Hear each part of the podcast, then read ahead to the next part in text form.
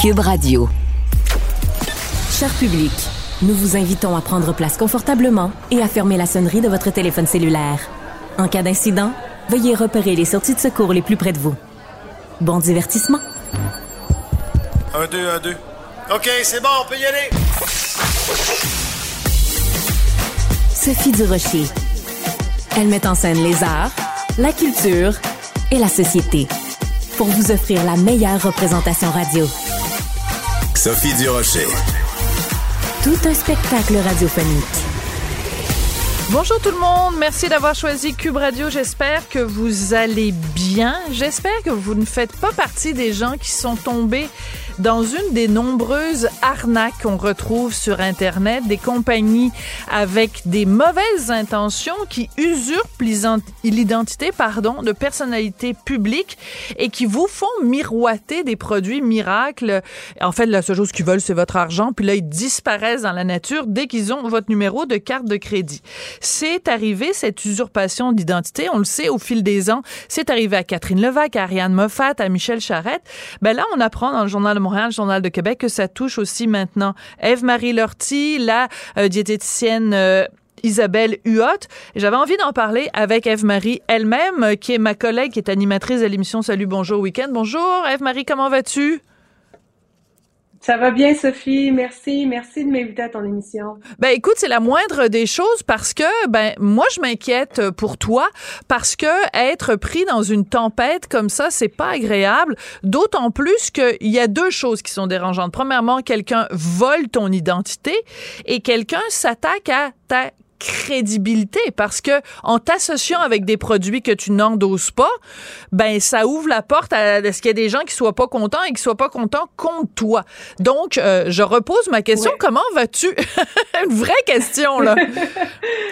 oh, je suis je suis triste de, toute cette situation, Sophie, euh, vraiment parce que OK, oui, c'est gentil de t'informer de moi là puis de tout ça, mais j'ai des témoignages de gens qui, qui, qui m'écrivent pour dire qu'ils sont tombés dans le piège des arnaqueurs. ça, ça me rend, ça me rend vraiment triste. C'est des dizaines de dollars pour euh, des fois des centaines de dollars d'investis qui ne reverront pas. Même si j'ai fait des mises au point, je suis dans cette tourmente-là depuis à peu près un an, Sophie. Ah, ça a oui. commencé il y a un an, au printemps dernier. Ouais. Quelqu'un m'écrit pour me dire, savais-tu que euh, tu, euh, on utilise ton visage pour euh, faire la promotion de, de, pilules ou gélules, euh, des bonbons keto amaigrissants. J'ai rien vu. J'ai dit, ben non, je suis pas au courant. Mais là, ça s'est multiplié. Et, et, là, à un moment donné, en étant moi-même sur Facebook, je me suis vue en train. j'ai vu la publication, j'ai pu la lire. Et euh, je, ces arnaqueurs-là, ils sont très habiles. ils ont écrit un long, long texte qui, qui se fait sur plusieurs pages quand tu cliques sur le lien au jeu. Alors, c'est comme si moi, j'avais décidé d'écrire un long témoignage. Euh, puis, euh, puis on, on tu sais, quelqu'un qui me connaît sait que ça, ça se peut pas que j'ai dit ça. Moi, je, suis active, je fais du sport depuis des années. Là, ça dit dans le texte que j'aime pas ça, que j'aime pas aller à la salle de sport, alors que moi, je parlerais d'un gym, tu sais. Oui. Euh, mais bon, ça, c'est juste pour dire que quand quelqu'un est, juste un peu distrait ou euh, qui a vraiment envie de, de, changer de vie, puis de que la perte de poids, c'est donc ben ça serait le fun si c'était facile, ben il clique là-dessus puis il se fait prendre. Puis effectivement, moi j'ai 30 ans de carrière, 30 ans de métier, j'ai pas eu souvent des associations commerciales, j'ai toujours fait attention à ça. Et, euh, et j'ai mis du temps à bâtir une crédibilité, euh, une confiance avec les gens qui, me suivent à l'émission, puis qui me suivent sur mes réseaux sociaux. Puis avec cette arnaque-là, on vient, on vient me chercher là, dans ce que j'ai de plus précieux.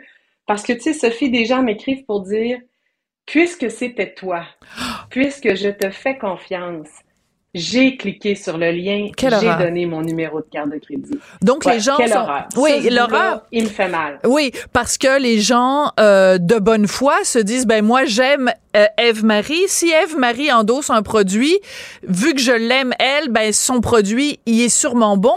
Euh, moi je veux que tu nous détailles les démarches que tu as faites euh, pour pour te dissocier, pour trouver qui est derrière ça, pour trouver qui sont les coupables, pour que pour mettre fin à cette, cette arnaque qui euh, qui est vraiment euh, très euh, très handicapante pour toi.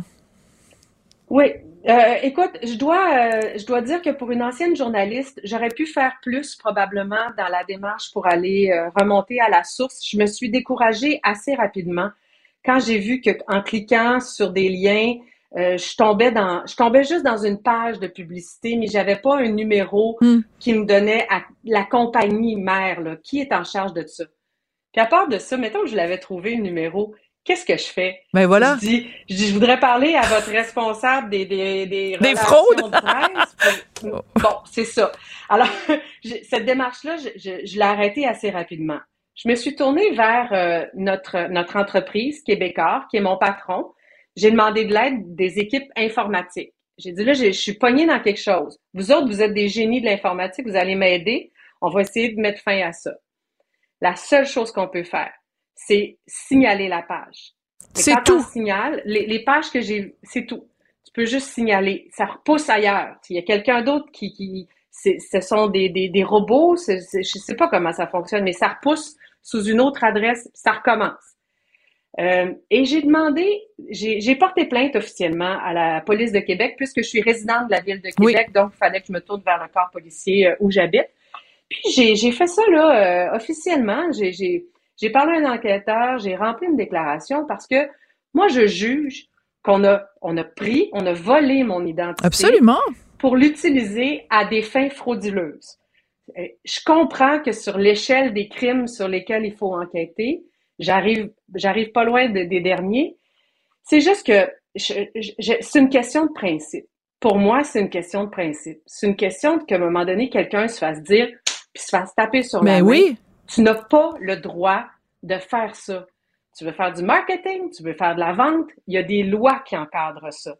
Tu n'as pas le droit de prendre la photo d'Eve-Marie Lortie, même si c'est une photo que tu as prise sur ses réseaux sociaux, donc que c'est public, mais tu n'as pas le droit de lui faire dire des choses qu'elle Absolument. n'a pas dites. Tu n'as pas le droit de, de l'associer à un produit. Puis pour que ce soit encore plus crédible, euh, on m'a jumelé avec Nathalie Simard, Ben oui. la formidable chanteuse, honnête, qui a tout raconté de sa vie. Euh, ils, ils lui ont Un livre ces ouvert. propos-là. Ouais.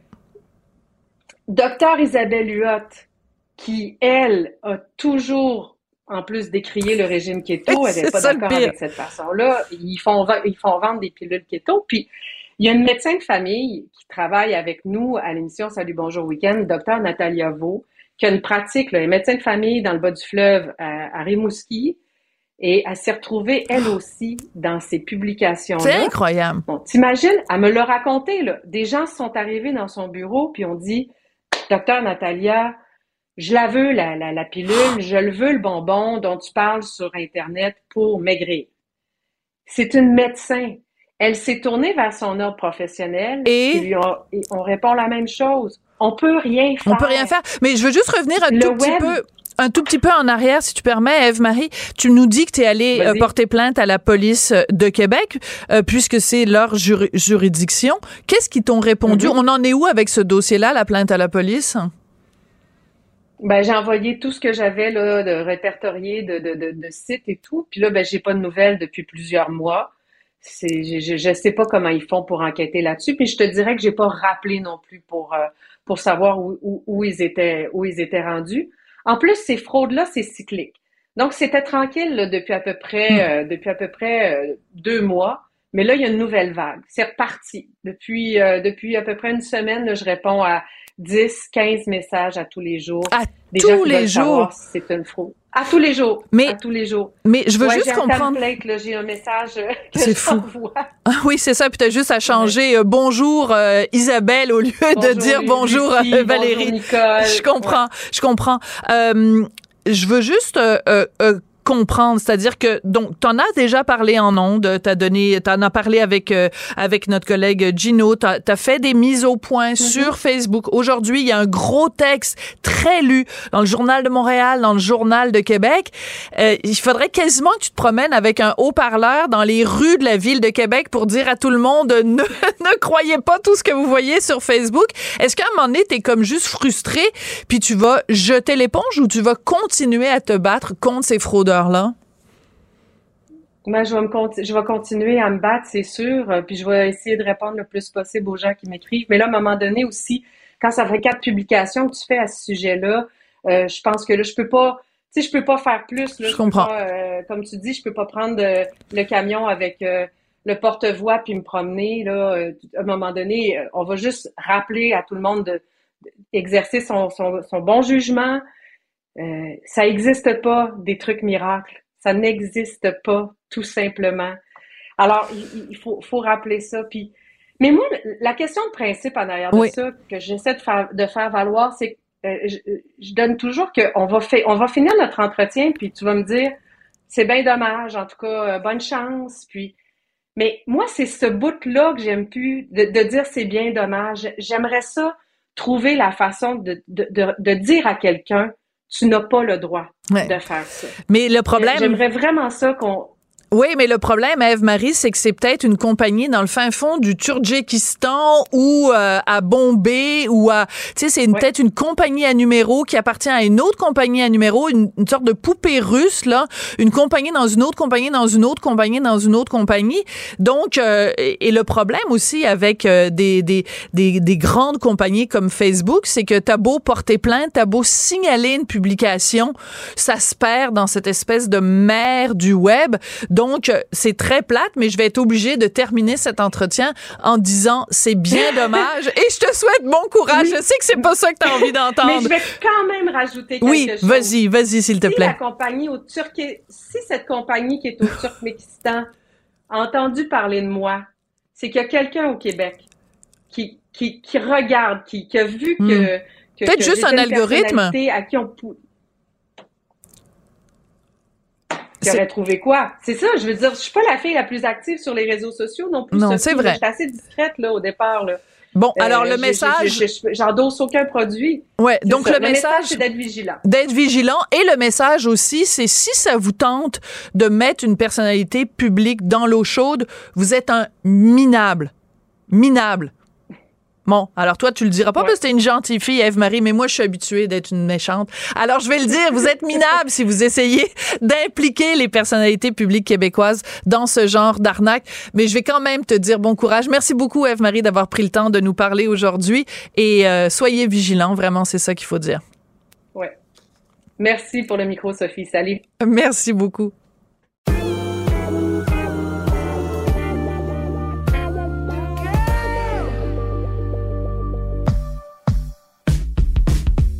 Au lit avec Anne-Marie.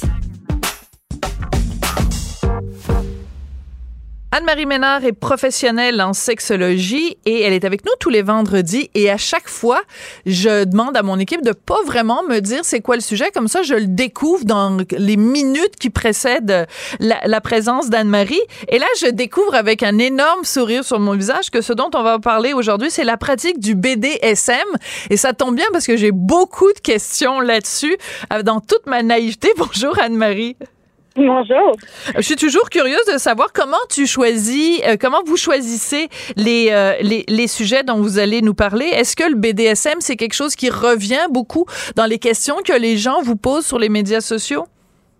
Je dirais que c'est un univers euh, qui est souvent mal compris et qui suscite énormément de questionnements. Donc, je me suis dit, pourquoi pas aller dans, cette, euh, dans cet univers-là avec les pratiques du BDSM aujourd'hui? Alors, on va commencer par le début, c'est toujours mieux. BDSM, euh, analysez-nous donc chacune de ces lettres-là, s'il vous plaît. Le B pour bondage, le D pour deux mots, discipline et domination, le S pour soumission et sado, le M pour masochisme.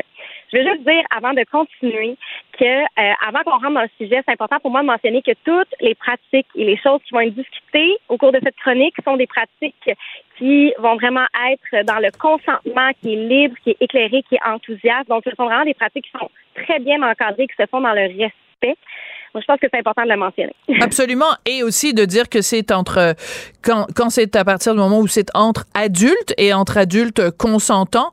Ce qu'on fait aujourd'hui ensemble, vous et moi, Anne-Marie, c'est qu'on discute de ces pratiques-là. Et euh, ben, si les gens ont envie de porter des jugements, ça leur appartient, mais c'est pas ce qu'on fait nous aujourd'hui.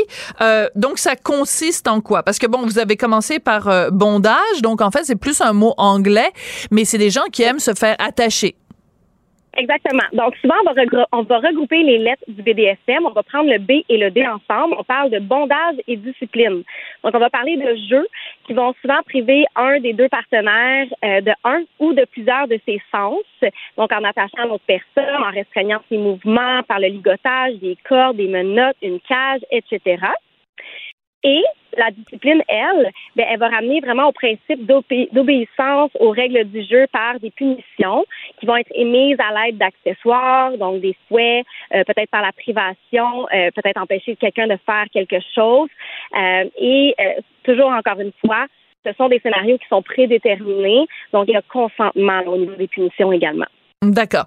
Euh, je tiens à préciser que je ne sais pas si c'est un hasard, mais au cours des derniers mois, dans les séries télé, euh, on a vu des, des pratiques de BDSM. Je pense par exemple à l'émission Avant le crash où il y a un des personnages euh, quand il rentre à la maison, euh, sa, sa, sa, partenaire, euh, bon, euh, se- se- le domine en lui écrasant les bouts de le bout des doigts.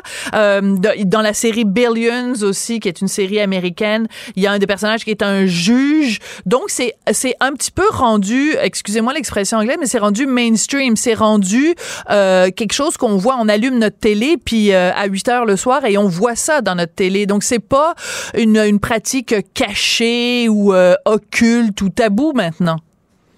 Pas du tout. Et je pense que justement, on est en train de démocratiser l'éducation sexuelle. On est en train de comprendre davantage les différentes pratiques qui s'offrent à nous. Hein. On est beaucoup dans entrée, repas, dessert, pénétration, euh, etc. Entrée, plat principal, dessert, je la retiens celle-là. Ben oui, mais là, on est dans un buffet, là, dans le BDSM. Ouais, ouais. On est vraiment euh, dans du. On, on peut profiter de, de toute notre créativité. Euh, je vous dirais que c'est un peu plus de 10% des gens qui pratiquent le BDSM. Puis en Ah, fait, quand même. Oui, ben, on, on est sur un spectre. On a du BDSM vanille et on a du BDSM un peu plus intense. Et souvent, on se demande qui sont ces gens qui pratiquent le BDSM. Euh, Il n'y a pas de profil type. Donc, ce sont des gens ultra ordinaires, euh, comme vous et moi. Euh, Il y a des gens pour qui euh, la sphère intime va être une, une occasion de se laisser aller complètement. Et il y en a pour qui le BDSM, c'est 24-7. Donc, il y a des gens qui vont faire de ces pratiques-là leur style de vie et d'autres vont préférer le pratiquer à l'occasion seulement. Donc, c'est vraiment une façon d'ajouter du piquant dans ses rapports sexuels, de tester ses limites, de celles de notre partenaire, de tester la confiance et de s'ouvrir à différentes pratiques. D'accord. Alors, tout à l'heure, vous nous avez euh, décortiqué les lettres, donc BDSM, mais vous nous avez dit que le D, il servait à deux choses, discipline et domination. Est-ce que c'est la même chose ou c'est juste une variation sur le même thème? Donc, en fait, euh, le DS, donc BDSM, on peut aussi arrimer le DS ensemble pour domination et soumission. Donc, en- à ce moment-là, on va parler d'un échange de pouvoir entre une personne dominante et une personne soumise dans un scénario qui, justement, va être prédéterminé. Donc, ça, je pense que c'est vraiment important de le mentionner. Puis ensuite, on, on- je, vais, je vais terminer les lettres. Là. Il y a le Oui. SM pour sadomaso. Donc, une personne sado est une personne qui tire satisfaction sexuelle à travers le fait d'infliger une douleur érotique. Et maso tire une satisfaction sexuelle par le fait de recevoir la douleur. D'accord. Alors, le mot qui est revenu le plus souvent depuis que vous nous parlez, Anne-Marie, c'est le mot scénario. Donc, euh, comment ça se passe? Euh, Pitou et Minou sont au souper, euh, petit souper aux chandelles. Puis là, ils sortent un crayon, un papier en disant, bon, ben tout à l'heure, euh, on va commencer, tu vas faire ci, euh, ensuite tu vas faire ça, ensuite je vais dire ceci, je vais faire cela. Parce que qui dit scénario implique quelque chose qui est comme écrit à l'avance, donc on sait où on s'en va. Est-ce que c'est aussi euh, scripté que ça? Absolument. Oui? Donc, Mon tous Dieu, ça. discussions- Oui. Ah, Je sais qu'il faut pas juger, mais il me semble que place à l'improvisation. Moi, je suis plus de l'école de la Ligue nationale d'improvisation au lit. mais après, s'il y en a qui aiment ça plus des, des affaires scénarisées, je ne porte aucun jugement. Mais en fait, c'est qu'on a vraiment affaire à des pratiques qui peuvent être extrêmes. Donc, Ouais. il faut absolument négocier ce qui va se passer D'accord. précisément. Il faut que tout le monde soit à l'aise. Donc, la communication est extrêmement centrale dans ce type de pratique sexuelle-là. Puis, je dirais même que les gens qui pratiquent le BDSM sont ceux qui ont la meilleure communication sexuelle parce qu'on est dans la création d'une intimité euh, où on met au cœur de, nos rapports sexuels des pratiques extrêmes. Donc, on n'a pas le choix vraiment de négocier où se terminent les limites de un et de l'autre pour euh, ben, justement qu'on reste dans l'univers du consentement. Et puis, il y a des mots aussi hein, que les, les, les pratiquants, euh, comme un mot-clé pour dire, ben là, ça suffit, euh, faut que tu arrêtes. Donc, euh, j'imagine qu'il faut évidemment beaucoup dialoguer aussi pour que ce soit clair que si euh, un utilise le mot, ben c'est pas c'est pas à prendre à la légère. faut vraiment que l'autre arrête. Enfin, j'imagine, c'est ce que j'ai vu à la télé. Là. Je tiens à le préciser. ah, OK, on précise que c'est pas, c'est pas parce que vous le pratiquez. non, mais j'aurais aucune gêne si c'était le cas, mais il se trouve que c'est pas le cas, donc euh, j'ai aucun. Vous le savez, moi, j'ai pas de, j'ai pas de tabou, j'ai pas de. Mais c'est juste que c'est pas le cas. Nous, moi, je, suis plus euh, crème glacée à la vanille que, que d'autres saveurs, là, mais bon. C'est tout ce que je suis prête à dire aujourd'hui. OK, OK. Mais ben, c'est tout à fait euh, correct aussi, tout à fait valide. C'est pas c'est pas fait pour tout le monde non plus. Euh, c'est comme n'importe quelle autre pratique sexuelle. Mais en effet, vous avez raison. On appelle ça en bon français un safe word.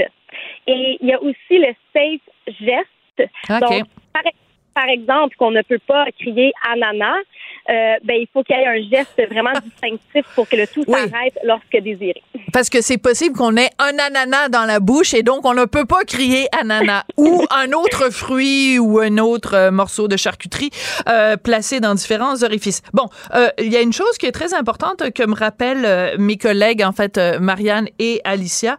dans le film Fifty Shades of Grey et en fait, évidemment inspiré du livre du même nom, la soumise a un contrat qu'elle signe pour mettre ses limites. Est-ce que ce, type de contrat-là, ça tient de la fiction? C'est quelque chose qu'on retrouve dans les films et les livres? Ou dans la pratique quotidienne, c'est en effet des, des individus qui signent des contrats entre eux? Il y a des individus qui vont effectivement signer des contrats entre eux, mais là, on parle vraiment d'une. Souvent, ça va être dans des situations où il va y avoir soumis et dominant. Donc, la personne dominante et la personne soumise vont vraiment négocier justement les termes du contrat ensemble, mais ce sont des gens qui, justement, vont vraiment en faire un style de vie. Donc, parfois, même dans le BDSM, ça peut être quelqu'un qui va, qui va dire, OK, tu es ma soumise ou mon soumis, euh, va déneiger ma voiture. Ça peut sortir du cadre de la, du rapport sexuel. Je pensais que ça s'appelait une relation de couple, ça. Mais bon, ah non, non, c'est pas ça que je voulais dire. Non, mais ça veut dire que c'est intéressant parce que vous nous l'avez dit dès le début. Euh, il y a des gens pour qui cette, ce rapport-là de dominant-dominé, c'est 24 heures euh, sur 24, 7 jours sur 7. Donc, ça sort du pur cadre sexuel ou relationnel. C'est vraiment l'ensemble de leur vie qui est, qui est, qui est de cette façon-là. Et euh, mon conjoint Richard, au Franc-Tireur, avait déjà fait une entrevue euh, justement sur les gens qui pratiquent le BDSM. Et si je me souviens bien, il y avait quelqu'un, son plaisir dans la vie, c'était de se comporter comme un chien.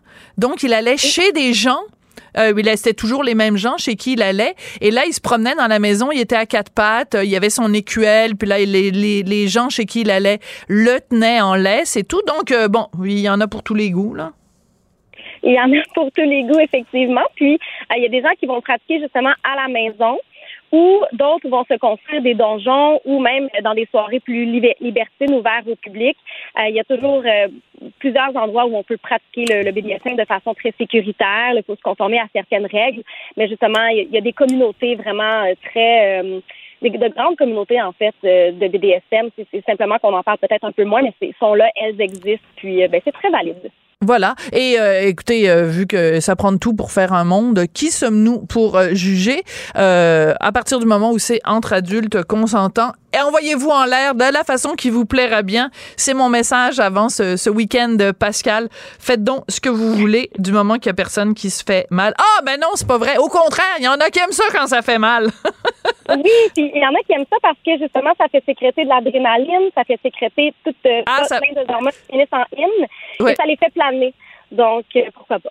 bon, ben, comme disait l'autre, comme disait Plastique Bertrand, ça plane pour moi. Merci beaucoup, Anne-Marie Ménard, professionnelle en sexologie. C'est toujours, euh, on se quitte toujours plus, euh, plus éduqué avec les, les, oreilles un petit peu plus ouvertes après vous avoir parlé. C'est un plaisir, puis à la semaine prochaine.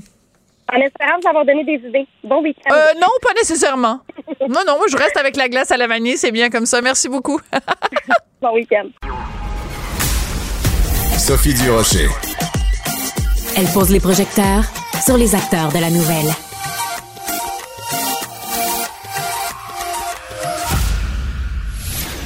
La rencontre Nantel du Rocher. Non, non, non, c'est pas une joke.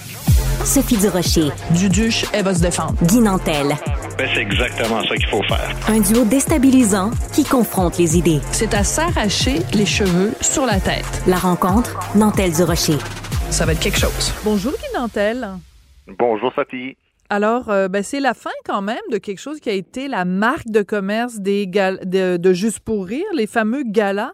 C'est la fin après 40 ans. T'es triste ou t'es content?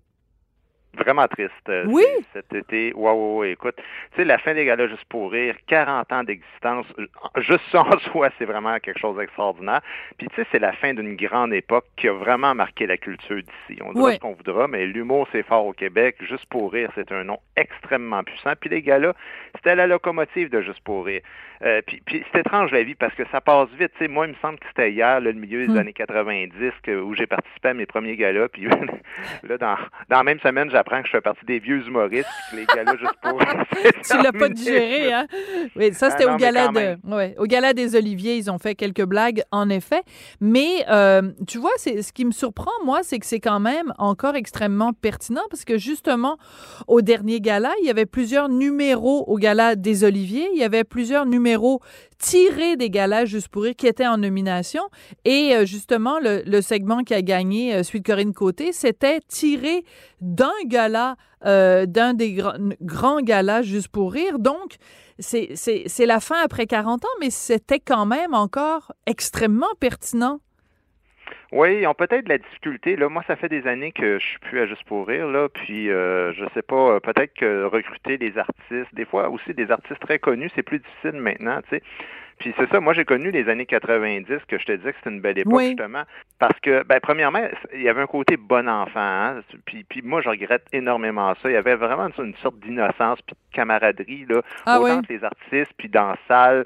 Tu sais, il y a tous les genres d'humour là étaient vraiment euh, permis, puis tout le monde s'amusait. Je veux dire, puis tu te souviens la tarte à la crème d'en face de Jean Doré. Ben oui. euh, le- la symphonie de pète de Monsieur Méthane, de Monsieur Méthane. Je sais pas si tu l'as vu celle-là, mais Je sais pas, mais ça a l'air de te faire rire encore quelques années plus tard. Fait que, Non, mais en fait, ce qui, ce qui- ce qui me fait rire, c'est que on, on- on était moins dans le jugement dans ce temps-là. Il y avait Ouais. peut-être moins d'adversité. Puis aujourd'hui, il y a beaucoup Mm. d'humoristes, mais il y a comme des gangs. Puis peut-être que ça finit par créer quelque chose euh, qui, qui a fait en sorte que, je sais pas, il y a, y a- peut-être c'est juste du monde de la même génération qui se retrouve là, puis que le public, tu sais, ça demande euh, quand même, euh, c'est cher les biens hein, des, des gars-là. Alors, euh, c'est un public qui a de l'argent. Peut-être aussi que ces gens-là se reconnaissent moins dans les très jeunes humoristes qui font les gars-là. Euh, je peux pas dire, mais, mais en tout cas, tu sais, rentrer dans les loges, là, je veux juste te dire que c'était quelque chose à cette époque-là parce que c'était l'équivalent d'un joueur euh, recru du Canadien qui rentre dans le vestiaire, puis même mieux que ça, parce que tes idoles, tu les avais pas en photo, là, tu les avais Hmm. avec toi, là, en même temps. Tu sais, je dire, moi, j'ai fait des galas avec Yvon Deschamps, avec Wow. Dominique Michel, puis tu tu- t'arrives là, t'étais, moi, j'étais pas connu, là, puis t'as, t'as vraiment ces icônes-là qui te font faire le tour des loges, puis qui te prennent en main, puis qui disent, gars, on va te protéger, à soir, tu vas voir, ça va bien aller, c'est ton premier gala, puis fais-toi-en pas. Dominique Michel, c'est, la- c'est elle qui m'a présenté pour la toute première fois. wow. Puis tu avais aussi l'effervescence des futures légendes qui étaient en train là, de, d'émerger, donc les Huards, Courtemanche, euh, Lemay, Barrette, puis Jean-Marc, puis les Dion, puis Martin Matt, puis Louis-José, puis tout ça, tu sais, fait que on a tous grandi à la même place et ça, c'est un cas unique dans, dans notre euh, dans notre culture. Euh, toutes ces vedettes-là qui ont monté en même temps euh, dans, sur euh, les mêmes scènes du Saint-Denis puis ensuite de la place des Arts. C'était vraiment quelque chose. Mais c'est très touchant. euh, je, je suis très surprise. Je pensais pas du tout que c'était là que tu m'emmenais euh, aujourd'hui. Mais je trouve ça très touchant que tu en parles de, ce, de, de ces gars-là du, côté de la filiation ou de la transmission, en tout cas, d'une génération à l'autre. Et ça m'étonne pas que tu dises ça de, de Dominique Michel ou de Yvon Deschamps. Et d'ailleurs, c'est extrêmement touchant parce que, justement, cet été, le dernier gala Juste pour rire, Yvon Deschamps va, y être. Et euh, c'est justement ça, c'est lui qui a dit à, Patrick Roson, euh, ben écoute, euh, peut-être que tu décides qu'il n'y en a plus, mais faisons au moins, faisons un dernier. Et si tu en fais un dernier, moi, je veux en être. Donc, ça veut dire que même pour une légende comme Yvon Deschamps, c'est important d'être là quand on va faire le dernier gala juste pour rire. Donc, ça, ça nous indique à quel point c'est important dans le cœur des humoristes. Oui, oui, tu as raison. Mais pour tous les humoristes, là, je pense que déjà, il y a comme une quarantaine d'humoristes qui sont déjà signés pour ce dernier gala. Je sais pas comment ils vont faire la mise en scène de tout ça, mais parce que c'était pas juste les galas. C'était Ouais, aussi explique-moi. la, tente- la fameuse tente VIP, là, Ouais. euh, les fins de gala. Puis la famille Roson, ils ont été vraiment généreux là-dessus. Là. Les fêtes de fin de festival, écoute, la, nourriture, les artistes, il y avait une réelle fraternité, tu sais. Et c'est pour ça que ça me fait d'autant plus de la peine aujourd'hui de voir qu'il y a comme une cassure qui se fait dans ce milieu-là, parce que on était très différents, évidemment, les uns des autres, mais euh, on avait tout, on avait tous ce sentiment profond qu'on faisait tout le même métier. C'était de faire oublier les misères du quotidien aux gens puis de les amuser. Euh, on se cassait pas la tête plus que ça. C'était vraiment ça notre job. Puis, puis c'est le fun dans ce temps-là parce que tu, tu te retrouves avec des gens. euh, évidemment, il y a eu des mauvais moments au festival euh, en 40 ans. C'est, c'est pas que des bons moments. Je me souviens de la fameuse carte blanche euh, des Français. J'étais dans la salle, moi, ce Explique, soir-là. explique aux gens, parce que c'est pas tout le monde qui se souvient ce qui s'est Ouais, passé. Gilbert Rozon avait donné une carte blanche à un metteur en scène belge, je crois, puis c'était que des Français. Euh, puis moi, j'étais j'étais pas connu, là. Je commençais ma carrière et, écoute, ça, ça huait dans la salle. C'était absolument incroyable. Les spectateurs déchiraient les affiches sur les murs. Ben voyons donc. Ben oui, je t'assure. À un point tel, Sophie, là, je te raconte quelque chose, je te jure, c'est la vérité. J'étais dans la salle. Moi, j'étais déjà humoriste, mais dans les bars. Et je te jure que je suis passé à un cheveu de me dire embarque la scène, prends le micro, explique t'es qui au monde, tu es un jeune humoriste québécois, mais tu peux pas faire pire que ce qui est en train de se passer là, puis fais un numéro. Puis je te jure, ça aurait vraiment marché parce que je réussissais bien à tirer mon épingle du jeu d'un bar, mais je n'étais pas connu. Puis dans ce temps-là, faire les gars-là, là, ça te prenait 3, 4, 5 ans avant d'avoir la chance de, de pouvoir être sélectionné. Euh, donc, euh, et, et- et je me souviens, Gilbert Rozon et François Rozon, dans l'attente VIP, se parlaient puis il se disait, écoute, qu'est-ce qu'on fait? Pendant le gala là Euh, on, on- faut, faut rembourser le monde parce que moi à l'entraque, je suis parti. C'était tellement mauvais que je suis parti puis je suis allé dans l'entente VIP. Puis la deuxième partie, je l'ai écouté dans l'entente VIP. Puis l'autre, euh, les deux frères se relançaient. Hein, on fait pas juste rembourser le monde, on leur donne un billet une paire de billets gratuits pour un autre spectacle en bonus. Ah. En tout cas, ouais, ça c'était. Puis il y a toutes sortes d'histoires euh, de l'intérieur. Euh, quand mon, mon premier gala, euh, mes premières animations aussi, ça a été vraiment quelque chose d'extraordinaire. J'en ai fait 6-7 quand même. euh, animer des galas, c'était extrêmement prestigieux. Euh, fait écoute, je, je, n'ai que des bons souvenirs, même malgré les bons moments, même malgré toutes les histoires qui ont mal fini dans ce festival-là. Il, il s'est quand même passé quelque chose. Puis je pense que dans l'histoire de la culture québécoise, on va se souvenir quand même longtemps de, Mm. de ces gars-là, juste pour rire, là, qui ont réuni tellement de grands noms, puis tellement de, de milliers, puis de centaines de milliers de personnes qui ont qui sont vraiment bien amusées pendant toutes ces soirées-là. Alors, euh, je, vais, je vais faire deux choses. Il y a une question que je vais te poser, mais je la garde pour plus tard. Entre-temps, je veux juste... Tu viens de nous dire qu'à un moment donné, tu as animé un gala juste pour rire. Donc, c'était comment? Comment ça s'est passé? C'était quoi les... euh, comment comment la, responsabilité te revient à toi de choisir de qui tu as envie de t'en- t'entourer ou tu... tu J'imagine c'est un stress supplémentaire aussi parce que tu es comme le maître d'œuvre de, de tout ça. Comment ça se passe? C'est en équipe que ça se passe. Euh, en fait, c'est drôle comment c'est arrivé parce que moi, je, je, je devais faire le gala de François Morancy, puis c'est moi qui écrivais ses textes l'année précédente. Euh, je pense qu'en 2003, j'écrivais ses textes, puis je devais faire un numéro, puis finalement, ils m'ont tassé du, du gala. Puis moi, j'ai dit, ben, je reprends mes textes. Euh, si je suis pas assez bon pour faire le gala, ben, lui, je, il jouera pas mes textes. Puis bon, puis finalement, euh, là, ils m'ont trouvé baveux juste pour rire. Fait qu'ils étaient comme obligés de me passer là. Puis je leur ai dit, non seulement vous allez voir que ça va marcher, mais Colin, vous allez me demander d'animer après ça. Ah. c'est ça qui est arrivé. J'ai fait mon numéro sur le 11 septembre. Puis après ça, ils m'ont donné un contrat de 4 ans, 4 animations en ligne sur 4 ans. Wow! Et tu as ton mot à dire comme animateur, mais tu sais, moi, ça me fait rire justement quand on dit Ah mon Dieu, puis il n'y a pas de diversité, puis ça. Si tu savais le temps qu'on passait justement à essayer d'avoir des humoristes, des filles, puis des gens qui venaient des minorités, puis tout ça, tu sais, puis c'est tout un travail d'aller chercher, parce qu'il y a aussi une compétition entre galas, entre humoristes qui animent des galas, parce qu'on on se, on se pique des invités les uns des autres, de dire non, non, non, euh, moi j'ai demandé avant, puis tu vas me le laisser, puis des trucs comme ça.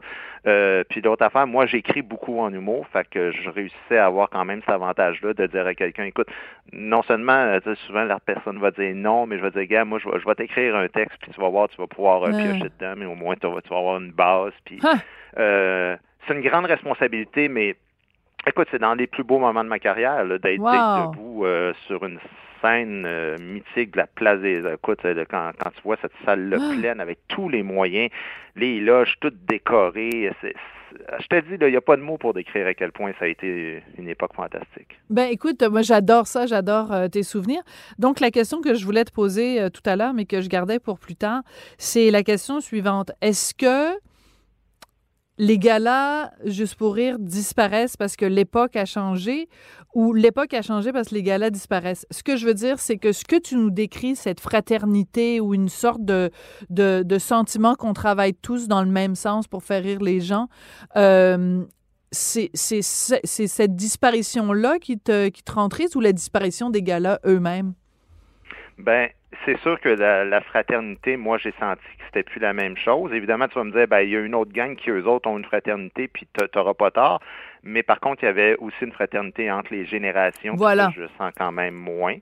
Euh, mais c'est pas que ça. Euh, juste pour rire, les, les dernières années, je voyais que les gars-là, justement, euh, ils en parlent dans l'article dans la presse, ils essayaient de faire une émission de télévision devant public, mais de demander au, au public de payer comme s'ils venaient voir un spectacle. Euh, moi, dans mon temps, les gars-là, ils duraient trois heures. c'était toute une patente, Mm. puis il y avait un petit peu d'éclairage dans la salle pour aider les caméras, mais pas tant que ça. Fait qu'on était vraiment dans une ambiance de de spectacle. Euh, mais au fil du temps, c'est devenu de- beaucoup plus court, avec du monde moins connu, euh, les billets plus chers, euh, d'éclairage plein, plein dans la salle pour qu'on puisse faire des beaux plans de caméra, mais que tu perds un petit peu au niveau de l'ambiance de spectacle. Puis je pense que c'est l'équation, la somme de tout ça qui a fait que à un moment donné, euh, tu sais pas pourquoi, mais euh, ton, ton hamburger est un petit peu plus petit, est un petit peu plus cher, la viande est un petit peu moins bonne, puis le service est un petit peu moins bon, puis tu dis ben je pense que je vais aller euh, dans un autre restaurant. Guy, euh, merci de ce très bel hommage au gala Juste pour rire. Donc cet été, ça va être le dernier avec euh, Yvon Deschamps. Merci beaucoup, Guy, puis à tout bientôt. Elle est parfois dramatique, d'autres fois satirique. Mais chose certaine, elle ne joue jamais la comédie. Sophie Durocher. Pouvez-vous croire qu'on en est maintenant rendu au 20e spectacle sous chapiteau du Cirque du Soleil? Disons qu'on en a fait du chemin depuis les échassiers de Baie-Saint-Paul avec Guy La Liberté et ses petits amis. Euh, J'avais envie de parler de ce tout nouveau spectacle qui s'intitule Écho avec Chantal Tremblay, les directrices de création pour le nouveau spectacle du Cirque du Soleil. Madame Tremblay, bonjour. Bonjour. Comment on fait pour euh, renouveler la marque Cirque du Soleil à partir des mêmes ingrédients? C'est comme si on donnait à quelqu'un des œufs, de la farine, euh, un peu de lait et du sucre en disant, ben, il faut que tu réinventes le gâteau. Comment on réinvente le gâteau du cirque? Ben, effectivement, c'est toujours le, le défi créatif de vouloir aller ailleurs, de donner un autre visuel euh, à nos fans, à notre public. Euh, et effectivement, cette fois-ci, avec Echo, je crois que visuellement, de la façon qu'on présente notre spectacle, avec un, un- un visuel plus contemporain, euh, la façon qu'on amène nos costumes, nos couleurs, notre musique, on a une différence plus euh, contemporaine comme approche. Mais ça demeure un spectacle avec des acrobaties à haut niveau. Euh, on a encore un spectacle accessible à tout le public, toutes les familles. Euh, c'est plus dans ce côté-là là, qu'on qu'on est en train de finaliser les derniers jours, les dernières heures de travail. Alors moi, je suis une fan du Cirque du Soleil. Il y a des gens qui sont plus critiques, qui disent ah le Cirque du Soleil, euh, ils sont toujours, ils se sentent toujours obligés de nous raconter une histoire. Et parfois, cette volonté de raconter une histoire se fait au détriment du plaisir qu'on a euh, à regarder un de leurs spectacles. Euh, Est-ce que cette fois-ci vous incluez une histoire ou simplement il n'y a aucun lien entre les numéros de l'un à l'autre? Ben, on a quand même une trame narrative. Je comprends le point que vous dites. Effectivement, ça demeure un, spectacle cirque avec l'acrobatie, avec la musique, les costumes, la technologie qu'on a dans un chapiteau possible et les défis qu'on s'en est fait pour Echo. Mais euh, on a quand même une trappe narrative qui, nourrit l'équipe de créateurs aussi qui travaille sur ce spectacle-là, qui est très simple quand même euh, vis-à-vis de notre spectacle. Cette fois-ci, c'est euh, une jeune fille dynamique qu'on appelle Future, qui représente la nouvelle génération. Donc, c'est cette nouvelle génération-là, de la façon comment ils s'informent, comment ils font les choses, comment ils voient la vie, le monde, la nature. Donc, c'est notre trame narrative où on va avoir des animaux et on va avoir des humains. C'est aussi simple que ça, si je peux dire comme ça. On va voir l'impact qu'on a eu finalement avec la nature sur notre nature et que tous ensemble, si on est bien connectés, si on collabore ensemble, on peut se reconstruire un, un endroit où on va être capable de vivre et bien vivre. Donc, la trame narrative est quand même euh, linéaire assez simple, mais on va reconnaître, donc on n'est pas obligé de comprendre, c'est pas complexe. On va voir des animaux dans nos costumes, on voit des humains, on a nos protagonistes.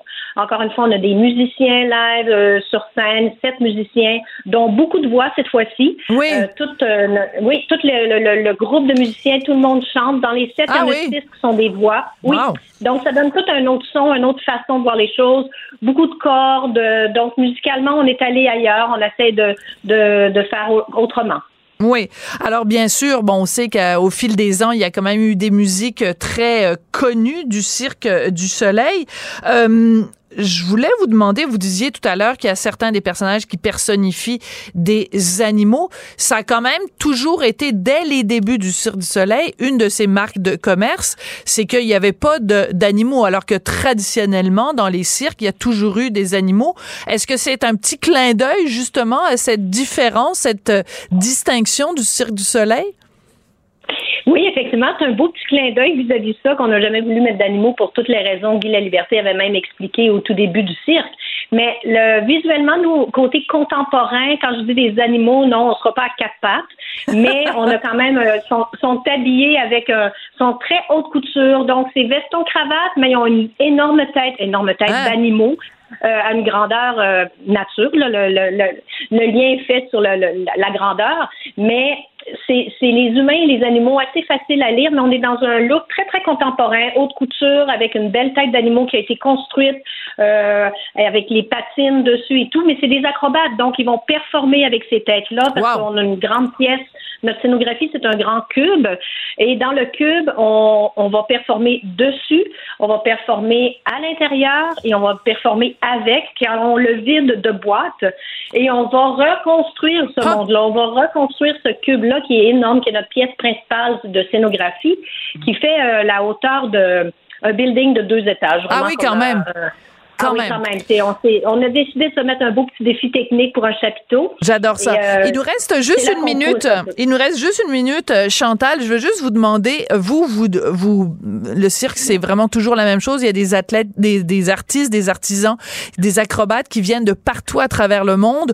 Il n'y a pas pénurie à jamais. Vous vous dites, bon, bon, on a fait le tour du monde, puis il n'y a plus personne. On n'arrive pas à, à renouveler euh, des, des acrobates. Vous arrivez à chaque fois à en trouver. Il y a vraiment un potentiel Absolument. Absolument. On a retrouvé, on a, on a trouvé tous les artistes. On a de pleines nationalités, comme toujours. On a même dans nos numéros créé des nouvelles performances. On est allé chercher des numéros aussi qu'on n'a pas vus encore au cirque, comme euh, double hair suspension. On a le double fil mou. Euh, on a des choses qu'on n'a pas faites encore au cirque ou très peu. Donc, on est allé euh, pousser notre squelette acrobatique qu'on appelle, nous, notre performance à des endroits, mais les artistes répondent très bien. On a des gens encore de partout à travers le monde. Super. Bon, on a très hâte de voir ça.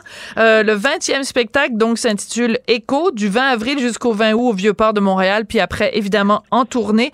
On va se quitter avec quelques notes d'Allegria, parce que quand même, ça reste un classique. Je vous remercie, Chantal Tremblay. Bienvenue, à bientôt. On vous attend au chapiteau.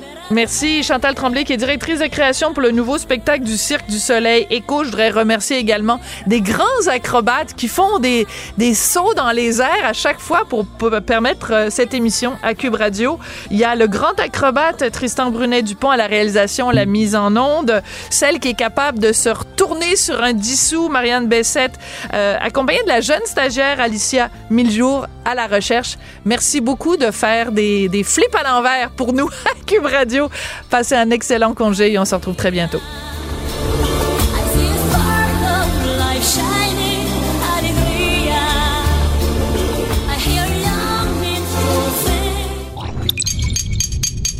Cube Radio.